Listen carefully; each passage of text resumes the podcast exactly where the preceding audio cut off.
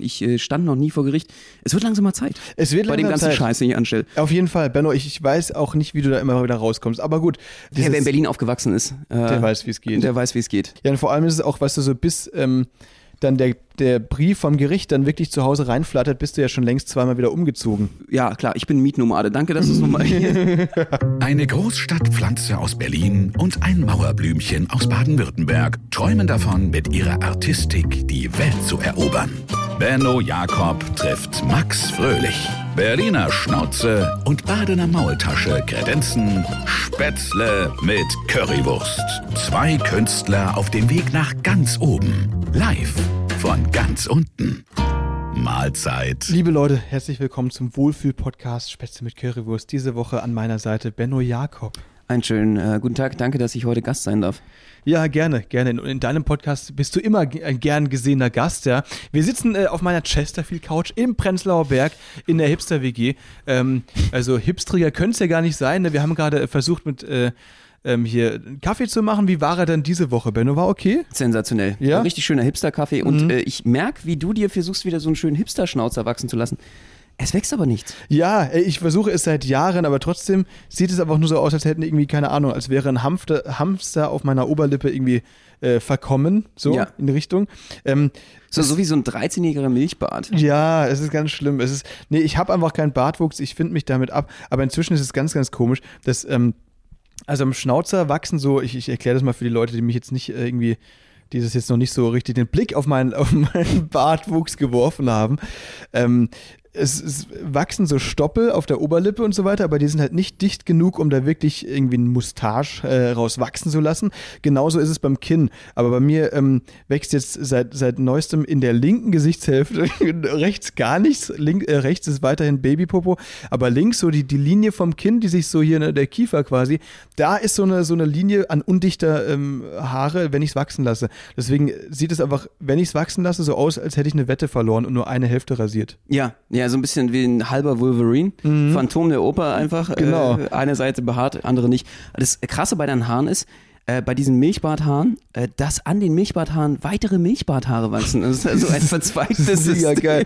Aber vielleicht sind es auch einfach nur Fusseln, weil ich wieder irgendwann einen Diabolo unterm Bett fallen lassen habe und da rumgekrochen bin und einfach äh, schon lange nicht mehr gesaugt habe, weißt du? Ja, Ja. Das, äh, das kann gut möglich sein. Und dann hast du unter Bett festgesteckt und hast gesagt, okay, dann penne ich jetzt hier. Dann ja, genau, dann Penny jetzt hier. Nee, es ist wirklich, also bartwuchstechnisch, aber ich habe mich damit abgefunden, weißt du? Es gibt die Leute, die, die mögen Bart und so weiter. Bei manchen ähm, äh, Frauen hat man natürlich ohne Bartwuchs einfach prinzipiell keine Chance. Ist das so, ja? Ja, habe ich auch schon gehört. Ja, ich habe das, also ich habe das wirklich gehört, dass, äh, dass das wirklich so, weiß nicht, dass, dass die halt irgendwie auf diesen Holzfäller-Typ stehen, ne?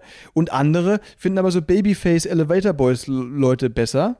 Und deswegen musste halt dann, da musste sich einfach mit abfinden. Ja, ich habe gehört, man kann in der Türkei sich sogar ein Bart pflanzen, einpflanzen lassen.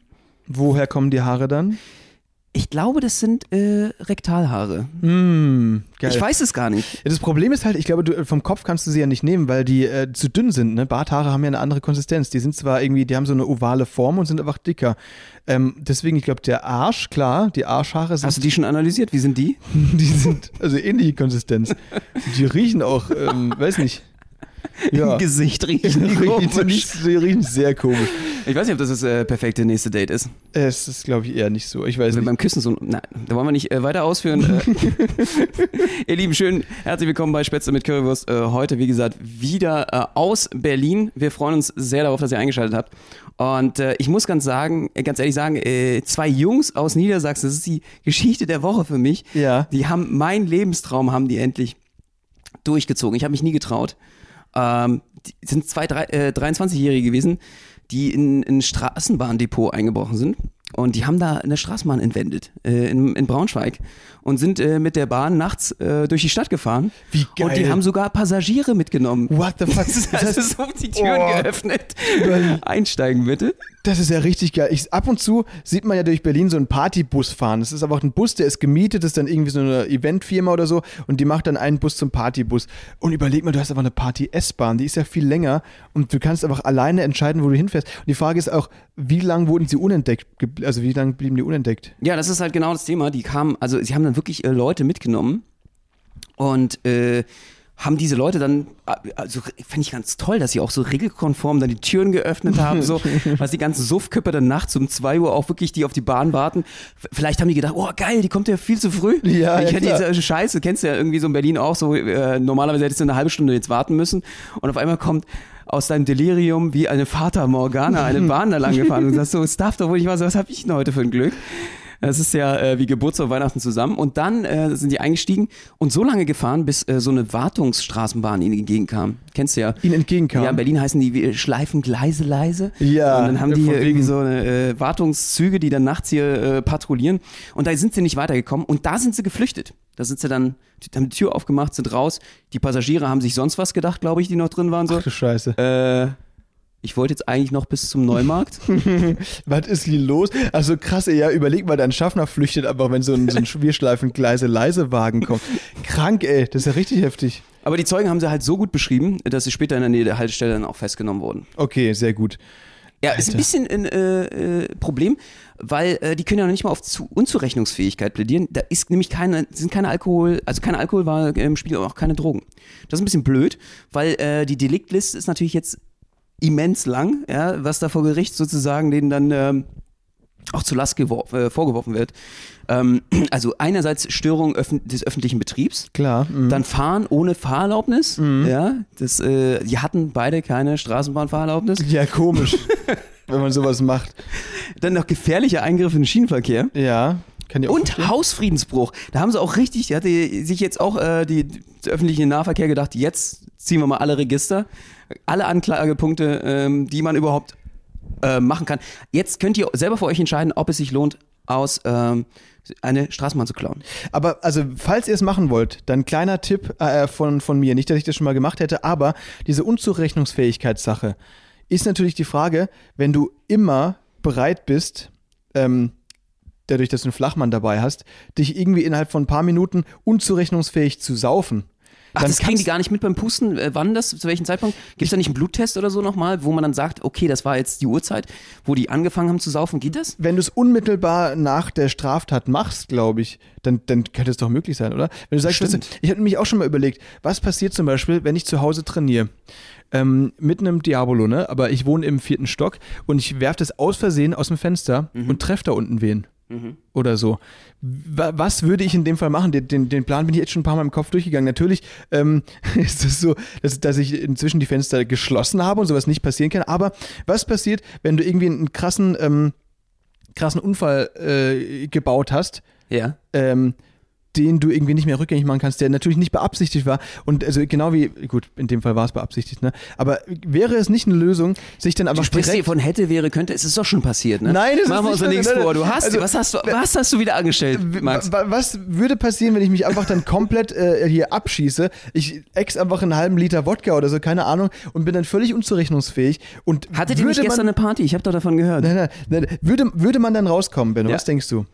Aus der Geschichte. Ja. Also äh, mit dem Diablo oder was? Nee, insgesamt, also wenn jetzt auch die Jungs zum Beispiel, nachdem sie geflüchtet sind von der Straßenbahn, sich einfach alle ihren Flachmann zücken, sie ins Koma saufen und dann auf Unzurechnungsfähigkeit quasi freigesprochen werden. Glaubst du, sowas würde funktionieren? Das ist doch die Art und Weise, wie wir in Deutschland versuchen, ständig aus solchen Geschichten rauszukommen. ist es so? Also bei meiner, äh, äh, bei der Steuerfahndung habe ich auch gesagt, ja, ich war dauerhaft besoffen. ich habe keine Ahnung, was im letzten Jahr passiert ist. Wie soll ich denn da über meine Buchhaltung? Äh, so habe ich versucht, dann rauszukommen. Ne? Aber äh, äh, ich glaube, da wird es ein bisschen schwieriger. Ja. Musst du nachweisen, dass du dauerhaft betrunken warst im letzten. Alkoholprobleme, stimmt. Es gab keinen Tag, an dem ich nicht betrunken war. Wann hätte ich das bitte machen sollen? Ja, stimmt. Nein, ähm, ich, äh, ich, ich denke, da hat man gute Karten. Je nach, äh, also Alkohol ist natürlich einfach auch so ein Kavaliersdelikt in Deutschland. Ne? Es ist ja kulturell eigentlich erwünscht, sogar zu trinken. Ja. Für die Steuer, würde ich jetzt mal Das, sagen. also wer nicht zweimal im Monat trotze voll ist, ist kein richtiger Deutscher. Ja, So genau. in die Richtung, ne? Ja, stimmt. Ja. Damit finanzieren wir die Hälfte unserer, unserer Steuereinnahmen eigentlich und äh, deswegen äh, wird das natürlich vom Staat auch gerne gesehen vor Gericht, glaube ich. Ja. Da hat jemand verantwortungsvoll sein, seine Personalauswahl, also seine, seine Staatsbürgerschaft wahrgenommen, äh, ist gut kulturell integriert Mhm. als, als Alkoholiker äh, und ähm, dementsprechend hat äh, das natürlich auch mildernde Umstände. Ja. Auch wegen der Staatskasse. Ja. Das wird dann gefördert. Ich denke schon, dass das äh, auf jeden Fall was bringen kann. Ja. Aber ich, hab, äh, ich war noch nie in so einer Situation. Ich äh, stand noch nie vor Gericht. Es wird langsam mal Zeit. Es wird Bei dem ganzen Zeit. Scheiß, den ich anstelle. Auf jeden Fall, Benno, ich, ich weiß auch nicht, wie du da immer wieder rauskommst. Aber gut, äh, scheinst ein geschicktes Händchen zu haben, was das angeht. Ähm, trotzdem, also muss ich sagen, dieses, Ja, wer in dieses, Berlin aufgewachsen ist, äh, der weiß, wie es geht. der weiß, wie es geht. Ja. Hier äh, musste man sich hart durchbeißen.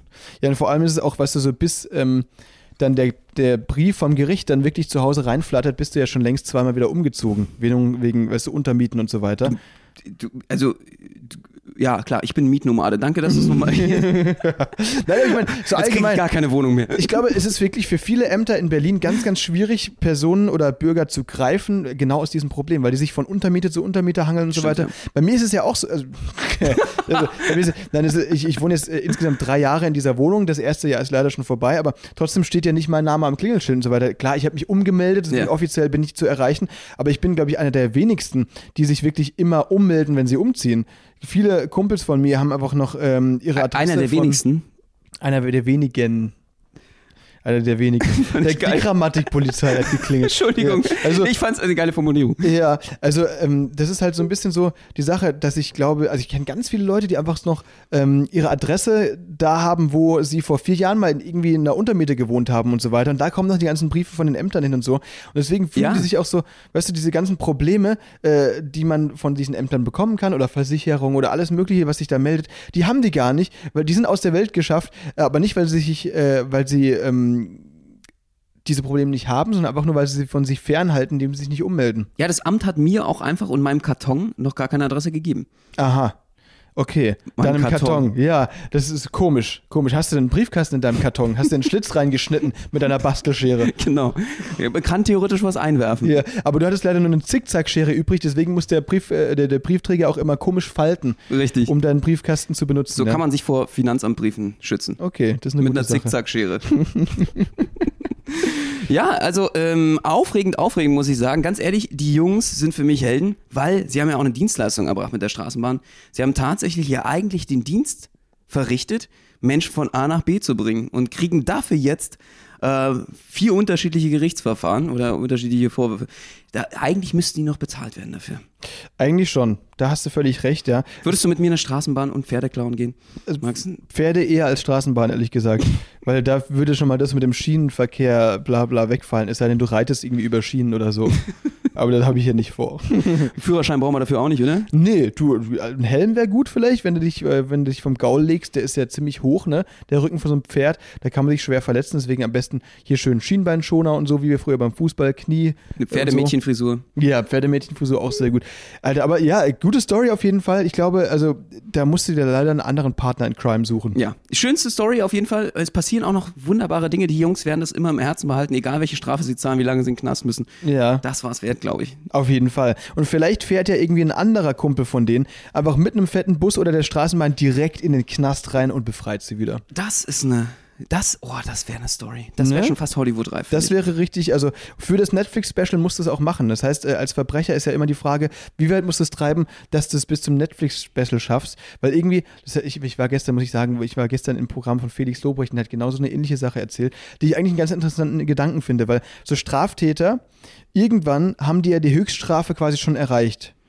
Und wenn sie dann nicht verurteilt werden, haben sie eigentlich keinen Grund, ähm, oder verurteilt werden, äh, haben sie keinen Grund aufzuhören damit, weißt du? Er hat es erzählt mit, dem, mit Serienmördern. Er meinte, gut, wenn du fünf Leute ermordet hast, macht es ja keinen Sinn, nicht noch zwei weitere zu ermorden. Weil er hat ja sowieso schon die Höchststrafe, aber jetzt ist er natürlich zwischen dem, zu dem Dilemma, er ist zwar so weit, dass er die Höchststrafe bekommt, aber noch nicht so weit, dass ein äh, Netflix-Special über ihn gedreht wird. Das heißt, er sollte noch weitere fünf oder acht oder so Leute umbringen, äh, dass er sich sicher ist, dass er nicht nur im Knast landet, sondern dass er auch die Netflix-Sache kriegt über ihn. Ja, Verstehst du den Gedanken? äh, ich bin gerade etwas schockiert, ja. Äh, wie- Ich zitiere hier nur hier den, den Mr. Lobrecht, aber den Gedanken finde ich eben auch ganz, ganz interessant. Und Findest so du können ganz interessant. es, nein, so können es die S-Bahn-Jungs So, ich muss los. Äh, ich muss, ich, ich glaube, ich habe noch einen Termin. Äh, das war Spätzle. Das, nein, also du weißt genau, wie ich das meine. Ähm, ich ich meine nur, die Gedanken übertragen auf die S-Bahn-Jungs wäre jetzt natürlich, das alleine reicht nicht für eine Doku. Wenn jetzt aber andere Friends, von denen sie mit einer weiteren geklauten S-Bahn aus dem Knast befreien, wird das die Doku des Jahrhunderts. Absolut. Ja. Oder wenn sie mit dem ICE die Leute befreien, irgendwie. also noch krassen Zug oder irgendeinen so einen richtig heftigen. Mit einem Flugzeug, nee, das wäre nicht, nee, das wäre nicht. Das, nee, das ist auf keinen Fall cool. Nee, Keine nee. gute Idee. Nein, nein, nein, nein, nein. Mann, war Mann, mit Mann. dem Schiff. Aber mit ja. dem Schiff. mit, mit, mit, der der, Mein mit Schiff. der Mein Schiff 1 fahren die von Norwegen in der Knastnei. Weißt du, so eine Sch Schneise der Verwüstung durch Deutschland. Da brauchst du aber musst du ordentlich Knoten sammeln. Da musst du ordentlich aufdrehen jetzt da halt. musst du richtig Anlauf nehmen. Vor allem, wenn Braunschweig ist ja mehr nicht so, also pff, das wird, das wird äh, spannend auf jeden Fall. Stell dir mal vor, das ist auch krass, ein Schiff zu kapern, oder? Also ich meine, wie kriegt man das eigentlich hin? Das ist so wie, äh, das, das muss man erstmal schaffen. Da gibt es so viele Sicherheitsmaßnahmen, aber wurde ja immer wieder geschafft. Gibt ja auch Leute, die, äh, die Piraten ne, äh, sind und, und so ein Schiff kapern und dann, äh, oder bei dem Film Speed 2. Den hast du, Kenn glaube ich ich, nicht gesehen. kenn- kenn ne? ich nicht, nee. Speed 1 war, da wurde ein Bus gekapert und bei Speed 2 sogar ein ganzes Schiff. Kranke Sache. Aber Benno, wir haben ja noch drei Schiffverträge dieses Jahr. Das heißt, wir haben drei Versuche, das zu schaffen. Und ich bin sehr gespannt, wie Jetzt weit haben wir auch kommen, Benno. keine drei Schiffverträge mehr seit dem Podcast. Benno, aber für mich die Story des, äh, der Woche, vielleicht sogar des Monats, war der Werte Finn Kliman und sein Skandal, der von Jan Böhmermann Stimmt. aufgedeckt wurde. Willst du mal kurz zusammenfassen? Du was bist, ist ja passiert? deine Generation. Ja. Generation Prenzlberg, äh, Genau. Prenzlschwabe. Äh, ihr habt ja, das ging ja darum, eine neue Welt zu erschaffen. Ne? Finn Kliman äh, wollte äh, mit, mit sozialen Werten, kann man sagen, also für alle, die ihn nicht kennen, äh, und mit sozialem Engagement ein, eine neue Art des Wirtschaftens und äh, ja, eigentlich auch des Unternehmertums hervorbringen, oder? So könnte man das so ungefähr ein bisschen nennen. Hatte da auch dieses Klimansland, das zwischen Bremen und Hamburg sich befindet. Also dort, wo man sich selber mal kreativ ausleben kann. Wir alle eine neue Community zusammenbauen und ähm, im Endeffekt er eigentlich sein eigenes Land und er ein bisschen der König ist davon. Und ähm, jetzt gab es einen Riesenskandal. Jan Ja. Böhmermann hat aufgedeckt. Also ähm, eben, Klimansland hat er geschaffen, irgendwie, vor, ich weiß nicht, sieben oder acht Jahre ist das jetzt inzwischen schon her. Der ist äh, bekannt geworden eigentlich durch YouTube, durch irgendwelche lustigen Handwerker-Videos, die auch echt crazy waren. Dann ganz viele Unternehmen gegründet, von Marketingagentur bis eben zu diesem Klimansland und so weiter, zu Urlaubs, äh, hier Resort und sowas. Aber alles immer mit dem Hintergedanken, ich mache das nicht für mich, ich mache das für die gute Sache, für die Menschen. Und dieses, dieses Bild hat er sich ja aufgebaut, jetzt über Jahre. Ne? Und er war ja wirklich sehr bekannt, sehr erfolgreich, auch als Singer, Songwriter, überall in den Medien vertreten und so weiter. Und jetzt stimmt die große Offenbarung, der Skandal. Jan Böhmermann hat festgestellt, äh, beziehungsweise sein Team, dass da äh, maskentechnisch etwas ziemlich schiefgelaufen ist während der Corona-Zeit. Und zwar ähm, war das so, ähm, schau dich am besten mal die, die, die Sache an, was, was Böhmermann darüber gemacht hat. Der fasst es ganz gut zusammen, aber ich versuche es mal äh, ganz kurz zu fassen. Ähm, Ganz kurz fassen, dann müsstest du sagen, Krise kann auch geil sein. ja, Krise kann auch geil sein, genau. Das ist nämlich ein Zitat, das er gebracht hat. Ähm, er hat mit seiner ähm, Textilfirma Global Tactics, die natürlich auch alles für einen guten Zweck und Fairtrade und keine Ahnung für die Leute, ähm, hat er festgestellt, jo, eigentlich ist es doch eine gute Idee, Masken zu produzieren, ne? Und zwar fair aus Europa, in Portugal und Serbien und die dann eben für Non-Profit-Zwecke natürlich an Leute verkaufen, äh, dass die einfach äh, sich vor dem Virus schützen, ne? Er macht es nicht für sich, er macht es für die Leute. Das war die Message. Ähm, jetzt ist aber rausgekommen, dass die Masken zwar ähm, gelabelt waren von Portugal, aber eigentlich in Bangladesch und Vietnam produziert wurden. Und zusätzlich noch hat er damit eine Marge von über 100% gemacht. Er hat behauptet, nö, das sind die Einkaufspreise, das ist so, er verdient daran nichts. Nein, er hat damit über eine Million Euro Gewinn gemacht. Ja. Und wir reden hier auch von, also als Fairtrade äh, Ja. gelabelte Masken, ja, das kommt ja noch oben dran. Äh, aber die Arbeitsbedingungen und die Bezahlung sollen unter dem äh, Existenzminimum von Bangladesch gelegen haben für die arbeitenden Personen innerhalb der Fabriken. Das heißt, auch da könnte, also wo Fairtrade sozusagen vermeintlich als Image drauf war, war nicht Fairtrade drin. Nee, eben, genau. So, so ist es. Das ist halt wirklich völlig absurd. Und dann gab es in der ersten Produktionsmarge irgendwie da, ähm, oder nennt man das so, ich weiß nicht, die erste Fuhre, die da auf jeden Fall kam, Masken ähm, von Charge meinst du nicht Marge? Charge, ja genau. Marge Charge, ist ja, das, was, was ist, er dann was er an- verdient hat. eingestrichen Ich hat. hab grad auch gedacht, hä, was, da, irgendwas stimmt nicht. Naja, also die, die erste Maskencharge aus Bangladesch, die war von der Qualität her sehr, sehr low. Und zwar Ja. so low, dass man sie nicht auf dem deutschen Markt irgendwie einfach ähm, verkaufen konnte, guten Gewissens. Was macht er? Er spendet Also die waren einfach, die waren einfach, äh, und das soll man damals auch, das ist der große Vorwurf, auch schon gewusst haben, die waren einfach fehlerhaft. Er meinte ja zuerst, sich schützen zu können, damit, dass er sagt, die Masken waren vermeintlich zu groß, das war sein Infostand, aber sie wurden getestet und sie waren einfach auch nicht für den Gebrauch geeignet. Sie waren nicht sicher. Sie haben also, sie waren, die, das hat der Spiegel mittlerweile auch recherchiert, ähm, die waren einfach von der Auslegung und von der Stoffart und von dem, sie waren zu durchlässig, sie waren eben nicht geeignet für den Zweck. Und was macht er? Er spendet sie an ein Flüchtlingsheim und lässt sich dafür auf Social Media abfeiern. Zitat, ja, das Zitat. war ein Zitat von ihm selbst, das muss man ganz kurz dazu sagen. Ich habe mich dafür abfeiern lassen. Ja, also er hatte, also genau, das wurde halt alles aufgedeckt und so weiter und das hat er sich äh, dann abfeiern lassen und daraufhin ähm, hat er dann in der Nacht dann noch völlig aufgelöst eine siebeneinhalbminütige Stellungnahme auf seinem Instagram-Channel ähm, gepostet. Und genau. zwar auch äh, jemand, da muss man dazu sagen, dieses, diese Stellungnahme auf Instagram, ein Mensch, der normalerweise eigentlich, sagen wir mal, für Realness steht und für Authentizität, mein Lieblingswort. ja, Ähm, hast du schön ausgesprochen. Ja, danke. Ich äh, komme nämlich sonst nicht durch dieses Wort durch. Ähm, da ist es, äh, also ein Mensch, der, der vermeintlich ein Herzensmensch ist, der alle mit begeistern kann und wir packen alle zusammen an für eine bessere Welt, liest da wie ein Anwaltsschreiben äh, sozusagen vom Blatt ab. Und das Problem dabei der ganzen Geschichte, einige An Rechtsanwälte haben darauf reagiert auf YouTube. Äh, Es gibt dann immer diese Social Media, äh, Instagram, äh, äh, Influencer-Anwälte, die auf solche Sachen auf, aus der Presse sozusagen darauf reagieren. Die haben alle gesagt, es ist ein abgelesen wie ein Anwaltsschreiben vom Blatt, was grundsätzlich eine gute Sache auch ist in so einem strafrechtlichen Fall. Aber hätte er es mal lieber nicht gemacht, weil es war kein Anwaltsschreiben und im Endeffekt hätte er sich mal lieber vorher mit seinen Anwälten darüber konsultiert, weil auch da wieder mal ganz, ganz viele Dinge aufgedeckt wurden, die einfach so nicht stimmen können, dass er wieder gelogen hat.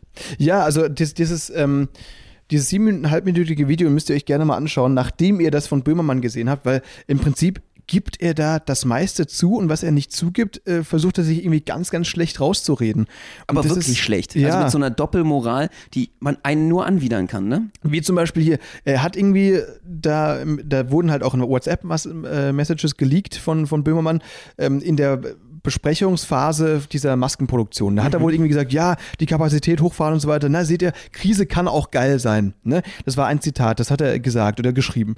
Ähm, und dann Mit wollte er seinem sagen, Partner, der, der Geschäftspartner sozusagen bei dem Maskendeal, ja. ja, genau. Und dann hat er halt irgendwie versucht, sich da so rauszureden mit dem, ja, äh, Krise kann auch geil sein. Da ging es natürlich auch nicht um den Profit, den wir da machen, sondern darum, dass man halt mit den Leuten dann sich so zusammenschweißt und einfach die ganze, dass man so Macher irgendwie, ne, den Leuten helfen kann. Ähm, Ah, wie widerlich, ne? wie widerlich, wirklich. Also da zerfällt, glaube ich, für viele ein, ein Ideal, das äh, jetzt über Jahre aufgebaut wurde. Und ich glaube, das ist wirklich irreparabel. Ja, das ist eine ganze Generation, äh, glaube ich, die, die an neue Ideale geglaubt hat, äh, wie man den Kapitalismus auch verbessern kann und nicht mehr zu diesem neoliberalen Raubtierkapitalismus macht. Also eine neue Welt, die man auch erschafft, die, äh, aus Solidarität, aus Miteinander, nicht nur aus Profitgier. Und äh, er war der Heilige, äh, der Messias, der sich sozusagen dann als Judas rausgestellt, der eigentlich seiner eigenen Figur jetzt gerade das Messer in den Rücken rammt. So könnte man es eigentlich beschreiben. Und äh, viele desillusionierte Leute äh, hinter sich lässt, eine ganze Generation, die sagt, ja, woran kann ich eigentlich überhaupt noch glauben? Das ist wirklich das Problem. Ich bin wirklich gespannt, wie es weitergeht. Also Hat es dich jetzt persönlich getroffen, Max? Warst du auch eigentlich jemand, der äh, so, so ein Finklianer war? Nee, also ehrlich gesagt, ähm, war ich schon immer so ein bisschen skeptisch, was den angeht, weil ich fand es komisch, dass der so viele Sachen auf einmal macht und irgendwie konnte ich nicht daran glauben, dass das wirklich alles jetzt so auf, äh, weiß nicht, auf so einem Fundament gebaut ist, dass, dass der wirklich einfach so dieser authentische, coole Typ ist, der alles zu Gold macht, was er anfasst, weißt du? Irgendwie war das für mich schon immer, ich habe auch seine, äh, gut, das ist eine sehr persönliche Sache, aber ich habe einfach seine Musik auch echt scheiße gefunden. ich, ich bin da überhaupt nicht der Fan von dem Album gewesen und so weiter. Ähm, und fand es halt auch einfach komisch, dass der halt irgendwie alles macht und irgendwie ist da für mich immer so im Subtext mitgeschwungen, dass der irgendwie alles macht, von dem er denkt, dass es funktioniert. Das hat, und jetzt hat sich halt rausgestellt, er hat halt immer das so verkauft, er macht es nicht nur, weil es funktioniert, sondern für das Gute, ne? äh, für die Menschen. Und jetzt äh, hat sich eben rausgestellt, nein, er macht es für seine eigene Geldbörse. Ja, Finn Kliman, Zitat, auch wieder aus äh, der Stellungnahme auf in Instagram. Natürlich ging es auch um Geld. Mhm, genau. Das äh, hat wohl einige schockiert. Eben. Und das ist halt wirklich was. Weil er hat ja immer dieses Image gemacht, auch in, ich glaube beim NDR war das mal, da haben sie eine Reportage drüber gemacht. Eigentlich ging es so, war auch Zitat von ihm, er sagte immer so, ja, ich habe eigentlich kein Geld. Also wenn ich Geld habe, dann ist es übermorgen schon wieder weg, weil es irgendwo anders wieder reinfließt. Also ich habe grundsätzlich kein Geld. Auch diese Aussagen jetzt mit dem Hintergrund, ei, ei, ei, ei, ei. üble Sache. fragwürdig. Können Und man, ich, ich habe das Gefühl, bei diesem, bei diesem Instagram-Post von ihm, wie er da so darauf reagiert, äh, irgendwie haben wir das Gefühl, alle anderen sind schuld, aber es tut ihm trotzdem irgendwie leid, dass er aufgeflogen ist. Also das ist so irgendwie das, was ich das Gefühl habe. Es tut ihm leid, dass er eigentlich mit der Scheiße aufgeflogen ist. Man hat das Gefühl, du hast hier jemanden beim Lügen entdeckt, der sich weiterhin rein verstrickt in die Sache und nicht mehr rauskommt. Ja, voll. Also ich, ich habe auch einen Kumpel von mir, der im Klimansland ähm, gearbeitet hat und das so mit ihm aufgebaut hat und so weiter. Das, äh, der ist jetzt äh, seit ein paar Monaten nicht mehr dabei. Ähm, auch aus dem Grund, ich will jetzt keinen Namen nennen und so weiter, aber da habe ich eben gehört, dass es halt einfach sich so kommerzialisiert hat, das ganze Projekt. Ne? Früher war das irgendwie so coole Handwerker-Videos und irgendwie sind die halt plötzlich viral gegangen und es war einfach cool für alle. Da dachten wir, okay, da bauen wir doch drauf aus. Die Community, die Gemeinschaft war da. Eben, da machen wir eine coole Werkstatt, wo sich jeder verwirklichen kann und so weiter. Mhm. Aber irgendwann ähm, haben die dann nicht mehr die coolen Sachen gemacht und dabei viele Leute gehabt, die sie zuschauen, sondern sie haben die coolen Sachen gemacht, weil viele Leute dabei zugeschaut haben. Und dadurch, dass sich so ein Grund dann ändert, Mhm. ähm, kommerzialisiert, äh, kommerzialisiert sich eben das Ganze, weil du halt einfach dann denkst, okay, was kann ich noch machen? Wie kann ich noch mehr Leute erreichen? Wie kann ich noch mehr Geld machen und so weiter? Und das unter dem Aspekt, eigentlich helfen zu wollen, äh, zu verkaufen, finde Mhm. ich einfach echt richtig perfide irgendwie. Das ist daneben. Und deswegen ist der Deutsche Nachhaltigkeitspreis auch nachträglich aberkannt worden jetzt, wofür er sich auch sehr feiern lassen hat. Ja. Also äh, wirklich eine äh, Bubble, eine Blase, die da geplatzt ist. Was mich mal interessieren würde, jetzt gehen wir mal noch eine Metaebene weiter, wir gehen noch mal eine Beziehungsebene weiter. Äh, Olli Schulz und Ja. Finn Kliman haben zusammen ein Hausboot, da gibt es eine Netflix-Serie darüber, wie die das äh, sozusagen gebaut haben, was es da für Reparaturen gab, wie es dazu gekommen ist. Das heißt, Olli Schulz und Jan Böhmermann haben ja einen Podcast zusammen. Mhm. Äh, gem nicht gemischtes Hack, sondern Gemischtes Hack, bestes Hack. Nein, äh, fest und flauschig. fest und flauschig. Sanft und zart. Und jedenfalls, ähm, äh, was mich mal interessieren würde, was ist da hinter den Kulissen abgegangen? Also es gibt jetzt verschiedene Möglichkeiten, mal ein Gossip rauszuhauen. Wir wissen ja überhaupt nicht Bescheid, was da genau gelaufen ist. Aber bei dieser Hausboot-Serie auf Netflix hat man schon gesehen, dass es auch durchaus ja nicht nur harmonische Wellen zwischen Olli Schulz und Finn Kliman gibt, äh, sondern auch mit dem Hausboot zusammen sind viele Konflikte eigentlich in deren Leben getreten. Ja, die beiden haben sich aufgerafft, haben gesagt, ein gemeinschaftliches Projekt. Wie enden meist solche gemeinschaftlichen Hausbootprojekte oder so, wenn man sich dann da ein bisschen zu nah ist, vielleicht auch über 50 Prozent vielleicht auch einfach mal nicht so geil. Also irgendwann ist das Thema halt, dann trennt sich die Spreu vom Weizen auch wieder. Und ich habe so ein bisschen das Gefühl, also ich, Jan Böhmermann kennt ja Finn Kliman auch. Der Finn war ja schon in der Sendung. Die sind ja auch eigentlich, man dachte eigentlich befreundet. Und trotzdem, und das gibt Jan Böhmermann jetzt eine krasse Credibility, roastet er ihn und zieht ihn durch den Kakao und entthront ihn eigentlich. Und das finde ich sehr spannend. Ist das jetzt irgendwie abgesegnet von Olli Schulz oder Verschwörungstheorie? Hat sich Olli Schulz sogar mit Finn Kliman verstritten auf dem Hausboot? Und äh, jetzt äh, ist das die Rache sozusagen von Jan Böhmermann? Oder ist er einfach nur ein rein investigativer Journalist? Das hofft man ja auch bei Jan Böhmermann, der ganz äh, unabhängig von Vitamin B, von, von Beziehungen etc., einfach nur investigativen Journalismus durchzieht und diejenigen, die bestraft werden müssen, bestraft. Was denkst du? Also ich hoffe natürlich, dass es das Letztere ist, ne? Weil, also im Endeffekt ist es ja wirklich so, dass der Böhmermann in der ganzen Story jetzt tatsächlich wieder der Engel ist, ne? Und zwar der, der nicht nur der Gute ist in der Story, sondern der, der auch extrem von dieser Story wieder profitiert. Weil alle, ähm, also es ist eine fette Story, alle reden darüber, er ist in aller Munde und zwar als der Gute in der Geschichte, ne? Und äh, das ist halt wirklich krass, er, er schafft es halt wirklich, das ist ja die dritte Staatsaffäre inzwischen, ne? Erst, das hattest du vorhin gesagt, das fand ich eine gute Analogie, die Türkei. Ja, mit Erdogan, ne? Mit dem ganz großen Schmähgedichtskandal. Ja, genau. Danach kam hier Österreich. Versteckte Kamera und Mallorca-Affäre oder wie das? Die Ibiza-Affäre, ja? Ja, genau. Und jetzt das Klimansland. Versenkt. Versenkt. Das Hausboot versenkt. Ich weiß nicht, kann ja noch passieren, ne? Vielleicht wird es jetzt torpediert hier, ich weiß nicht genau. Aber wirklich absurde Sache. Und es ist Das dritte Land hops genommen. ja, das dritte Land hops genommen, ne? Ja, er legt sich immer mal die ganz, ganz großen, äh, er, er bohrt die ganz großen Bretter. Ja, du, und, und das eben im Hausboot. Ich weiß wirklich nicht, wie das Ganze ausgehen soll. Ich hoffe nur für den Herrn Kliman, dass der genug Geld äh, beiseite gelegt hat, scheint ja so zu sein, ne? über die letzten Jahre. Für die gute Sache hat er sich selbst bereichert, ähm, dass er sich jetzt einfach absetzen kann, irgendwie auf eine Insel. Ich würde ja, ich, meine Wahl wäre ja immer Curacao, habe ich glaube ich schon öfter erzählt, äh, und dort einfach irgendwie, ja, sich irgendwie dann doch ein Leben machen kann, ähm, weil ich glaube nicht, dass der in Deutschland in der Medienlandschaft nochmal so richtig. Nee, also, Also- die ganzen Werbepartner werden verschwinden. Ja. Natürlich wird keiner mehr, also die Währung, die er hat, mit der er auch gespielt hat, ist Vertrauen. Ja. Vertrauen einfach auch in, in, in wirklich soziales Engagement. Und man muss eine Sache ganz nüchtern und auch fast schon zynisch jetzt sagen. Es ist die Realität, es ist die pure Wahrheit. Er hat die Marke soziales Engagement, das hat er eigentlich zum Unternehmertum. Das hat er betriebswirtschaftlich ausgenutzt. Er hat ein Unternehmen um soziales Engagement herum gebildet. Da sind wirklich ausgebildete Menschen, die einen Berufsfachschulabschluss haben, die eigentlich normalerweise Geld verdienen sollten für ihre Rentenkassen. Die sind auf dieses Klima ins Land gegangen mit Idealismus, ohne Geld, ohne irgendwie dafür was zu bekommen, aus Idealismus etwas zu zaubern, was im Endeffekt er monetarisiert hat. Da hat er Geld draus gemacht und Unternehmertum.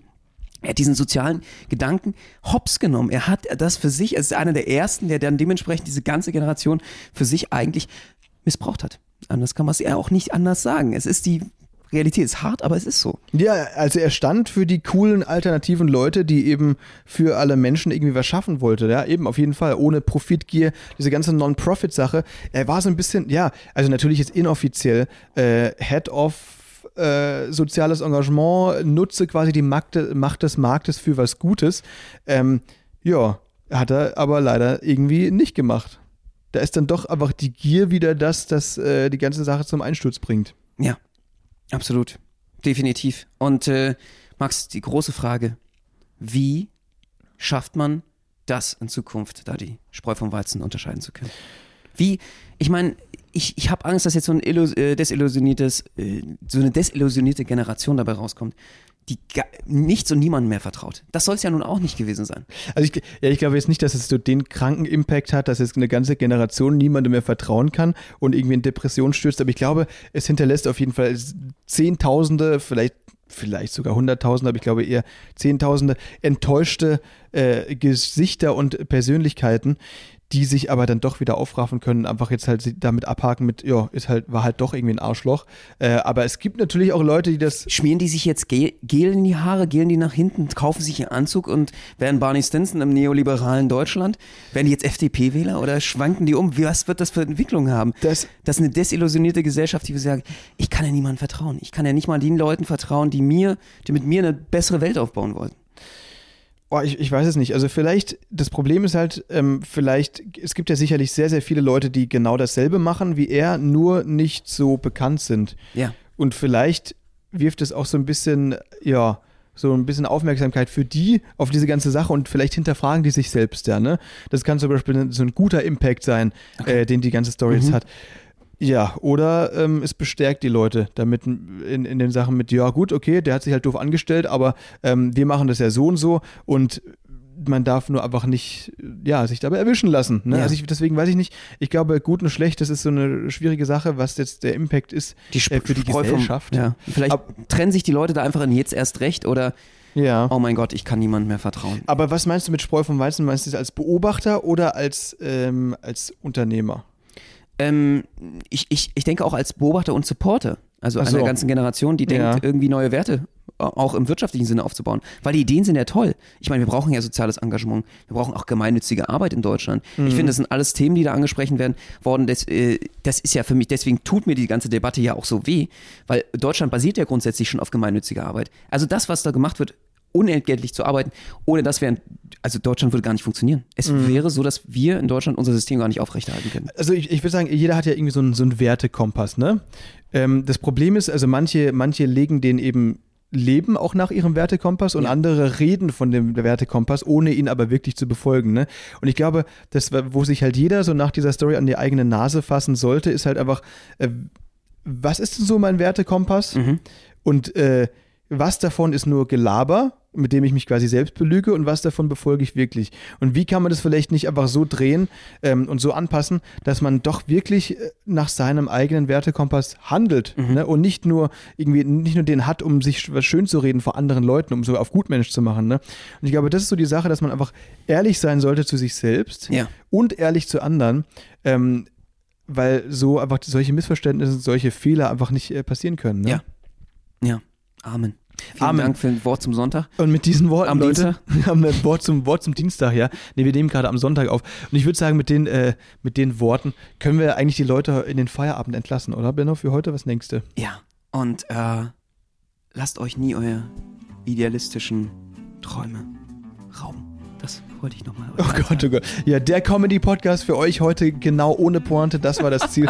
Ich hoffe, ihr hattet trotzdem ein bisschen Spaß beim Zuhören. Äh, Wirklich crazy Story, zieht euch die Videos rein, Leute. Heftige Woche gewesen, ja. Ich würde sagen, wir sehen uns in dem Fall Dienstag 18 Uhr wieder, oder? Und wir freuen uns auf euch, äh, wenn ihr wieder mit ganz viel Idealismus einschaltet und hier dabei seid Oh bei Gott, Spätzle mit Currywurst. ja, genau, euer Polit-Talk. Wir sehen uns bis dann. Tschüss.